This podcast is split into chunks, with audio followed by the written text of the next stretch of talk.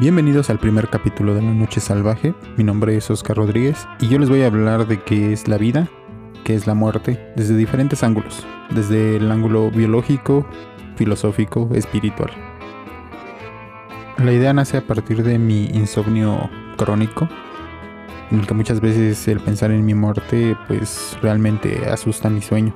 Creo que a todos nos pasa de vez en cuando, entonces me parece un pretexto perfecto para hablar de estos temas. ¿Qué es la vida desde el punto de vista biológico? Comenzamos. La noche salvaje. La noche salvaje. Creo que todos en cierto momento de nuestra vida le tenemos miedo a la muerte. Algunos más, algunos menos. También a veces encontramos un confort en lo espiritual, en qué hay después de la muerte, qué nos espera, si hay otro lugar, si es un punto de trascendencia, un punto de cambio, un punto de transformación. Esas ideas nos ayudan a sobrellevar el hecho de que sabemos que tarde o temprano nos llegará. Yo me considero alguien agnóstico, que significa que en estas cuestiones divinas como el significado de Dios realmente prefiero no ocuparme. Es decir, no quiere decir que sea ateo, pero tampoco me pongo en el lugar de ser alguien meramente creyente, sino simplemente al aceptarlo como algo superior a nosotros si es que existe, que no podríamos entenderlo, no dedico mi tiempo a ello. Y entonces en esas noches de insomnio en las que no puedo dormir y pienso en cómo será el momento de mi muerte, qué se sentirá, eh, también me puse a pensar que realmente cómo puedo tener tanto miedo a morir si no sé exactamente qué es la vida. ¿Cómo puedo tener miedo a perder algo que no entiendo? Así que decidí investigar sobre qué es la vida. Y así llegamos al tema de esta noche, o día, no importa qué hora escuches esto. Desde el punto de vista biológico, ¿qué es la vida? Bueno, para entender la vida hay que pensar un poco en su origen. En su origen juegan varias cosas. El primero de todos son las leyes físicas que hacen posible que los elementos necesarios existan. Esto viene desde el origen del universo. Entonces ese es todavía un tema que considero más complejo que el que nos ocupa, si no decir que igual de complejo, que no voy a tocar más por ahora. Pero una vez que tenemos esas leyes físicas y los elementos necesarios, ¿qué pasó realmente en el momento en que empezó la vida? ¿En el universo o en nuestro planeta para ser más exactos? Todo está compuesto de átomos y los átomos conforman moléculas y las moléculas a su vez conforman a las células. Hasta aquí creo que todos lo tenemos entendido y sabemos que las células es la unidad básica de los seres vivos. Pero, ¿por qué se les considera vivos? ¿Cuál es la diferencia con un ser inanimado? Y es que si lo pensamos un poco, todos tenemos un concepto sobre qué es la vida. Queremos ser capaces de diferenciarla de lo que no lo está. Pero si lo pensamos más detenidamente no es tan simple. Bueno, para la biología, la vida se se podría definir como una estructura molecular organizada, capaz de intercambiar energía y materia con el entorno, que es capaz de automantenerse, renovarse y finalmente reproducirse. Y esto en su concepto pues suena bastante fácil de comprender. Si nos vemos a nosotros mismos, pues el estar vivo es el ser capaces de interactuar con, con nuestro entorno, el ser capaces de reproducirnos, de movernos, de sentir. Pero si nos vamos a un nivel más específico y nos vamos hasta la base como es la célula, bueno, las cosas se empiezan a complicar. Y es que para que exista la vida realmente solamente se necesitan cuatro elementos. Nitrógeno, carbono, oxígeno e hidrógeno. Y una receta perfecta para que esto pase. Muchos consideran esta receta o este momento en que los elementos se combinaron hasta generar lo que ahora conocemos como vida como esa chispa divina. Por el momento no creo que sea adecuado considerarlo así, sino simplemente es el resultado de esta combinación. Y es que una vez que estos elementos se combinaron de esa manera, se generó una cadena de información. El ADN al final solamente es información que contiene el mapa o la receta de estos elementos que los llevaron a conformarse de esa manera. Es una cadena. Es información tratando de sobrevivir por decirlo de alguna manera. Aunque el ponerle una intención ya es tal vez equivocado, pero digamos que es información necesaria para poder generar lo que llamamos vida. Y esta información, el ADN, se encuentra en el núcleo de la célula, que a su vez la célula está compuesta por distintos elementos, que en su conjunto se podría considerar como un ser vivo una célula. Pero si separamos la célula en los elementos que la conforman, ninguno de sus elementos está vivo. Ahí ya podemos ver que no es tan sencillo saber qué, está, qué es la vida y qué no, cómo se conforma y cuál es el punto en el que podríamos llamarlo un ser vivo. La célula se aísla de su exterior para poder tener un orden interior, realizar sus funciones sin interrupciones. La célula es capaz de reproducirse, de duplicarse, incluso de generar células distintas a ella. Es la unidad básica de la vida. Al final, la célula no es otra cosa más que una máquina microscópica hecha de material biológico. Y hasta aquí, entonces, ¿cómo definiríamos la vida? Un conjunto de elementos, de información, que han aprendido a reproducirse, a duplicarse para poder seguir existiendo. En la base de lo que conocemos hasta ahora creo que eso sería la vida.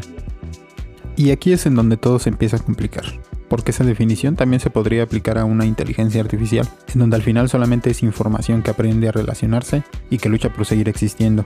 Se replica, se copia y es capaz de aprender.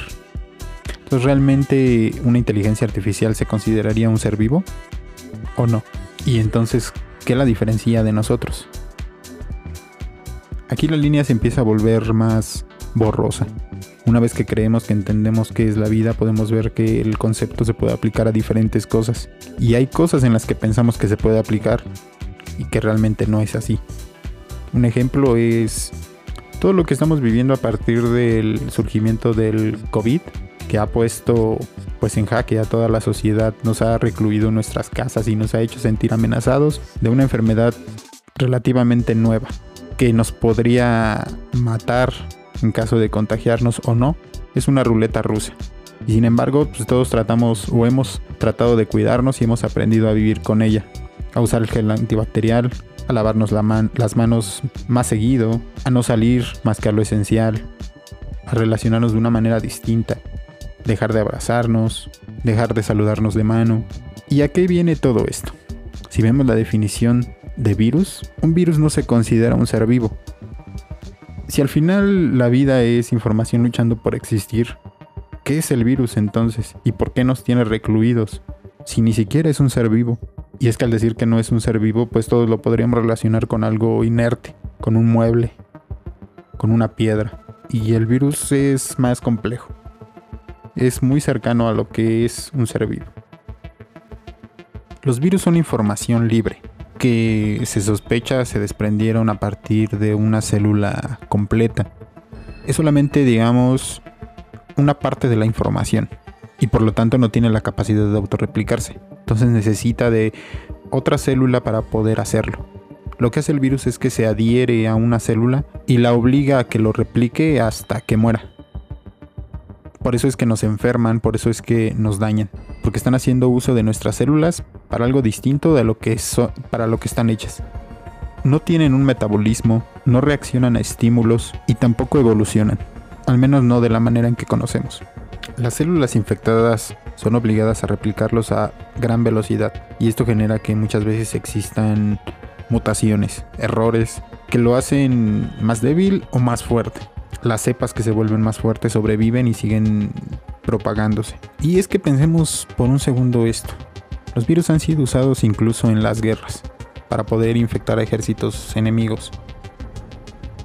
También pueden ser útiles para el tratamiento de algunas enfermedades como es el cáncer, ya que los virus suelen infectar y destruir las células con cáncer con mayor frecuencia. Podrían ser usados para generar un virus que sea capaz de destruir el cáncer sin dañar las células sanas. Y todo esto gracias a un ser que no está vivo.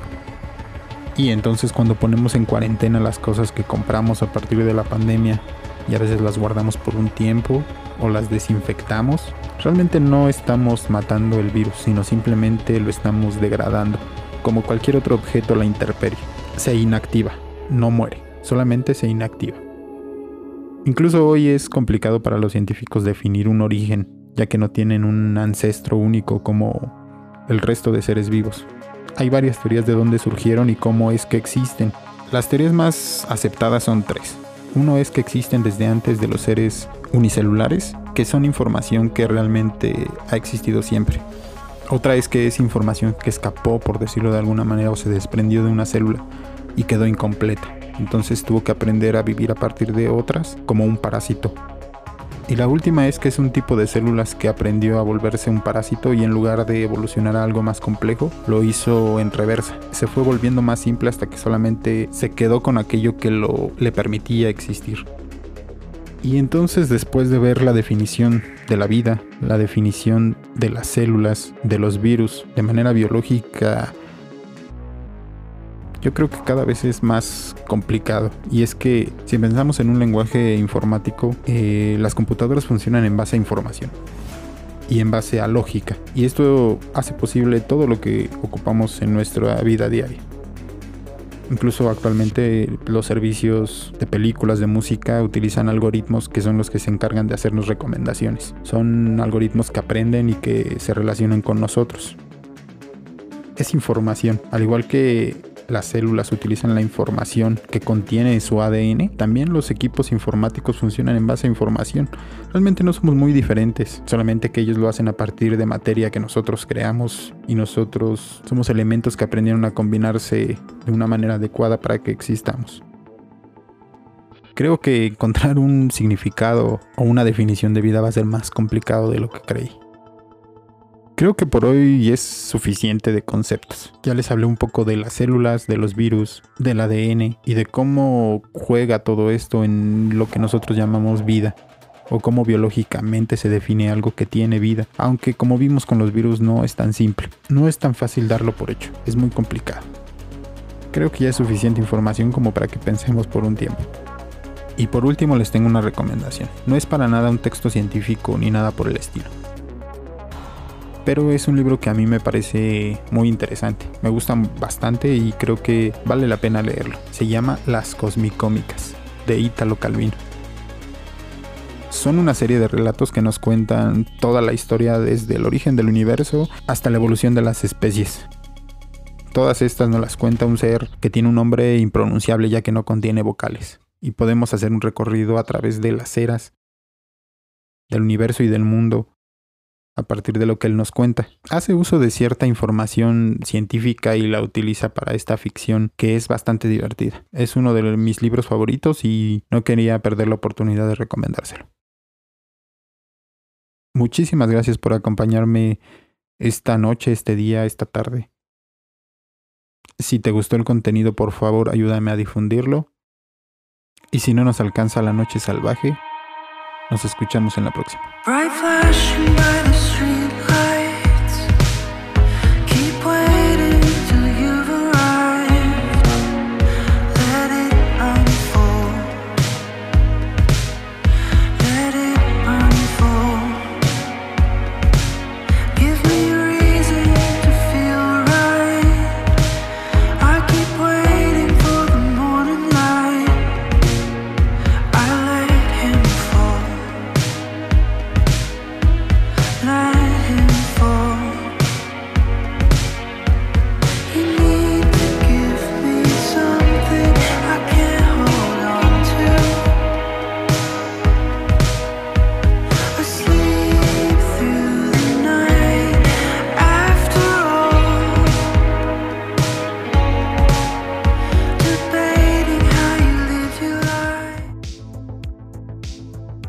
La Noche Salvaje.